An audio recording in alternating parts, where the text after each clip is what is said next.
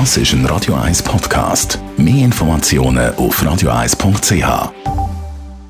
Empfohlen von der Radio 1 Musikredaktion. Es ist Viertel vor 10 Uhr, Mittwoch, 26. Best September. auf Morgenshow.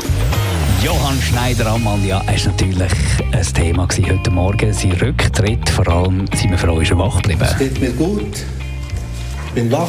Nadia Schildknecht war zu Gast bei uns. Morgen geht das Zurich Film Festival los. Du, mittlerweile sind wir es natürlich alle ein bisschen gewöhnt, aber natürlich jedes Jahr ist wieder eine neue Herausforderung für uns alle, für das ganze Team, aber ähm, auch irgendwie schön, wenn man das sieht, wo man, ähm, ja, wo man geschafft hat dafür, ein Jahr lang, wenn das jetzt anfängt, äh, sich eben zu zeigen, indem die Filme da sind, wo man im Programmheft eben anschauen kann, wenn man das Festivalzentrum sieht, wo aufgebaut wird etc., und dann, dann ist das schon auch ein, ein schönes Gefühl. Oh, wir haben über einen Showdown, über das grande Finale, über die Bell geredet am nächsten Sonntag. Am Pfäffikensee läuft das Radioduell Fintensend. Team Radio 1 nur noch gerade acht Punkte hinter Team Zürichsee. Dementsprechend haben wir natürlich das Gefühl, unsere Gegner, zum Beispiel Simon Bergins, die haben eine spezielle Taktik. Ja, Taktiererei, ich glaube, die braucht es jetzt nicht mehr wahnsinnig gross.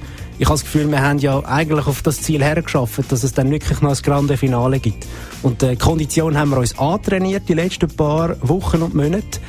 Darum glaube ich, ist die Reha bis jetzt am Sonntag viel wichtiger, dass man dann wirklich entspannt noch den letzten Lauf, den Pfäffikerseelauf, kann in Angriff Wir sind zuversichtlich, wir vom Team Radio 1, dass wir also da noch die Zürichsee-Leute überholen. Pfäffikensee laufen nächsten Sonntag, vielleicht sehen wir es ein bisschen am Streckenrand.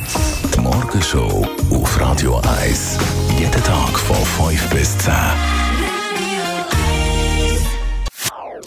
Das ist ein Radio 1 Podcast. Mehr Informationen auf radio1.ch.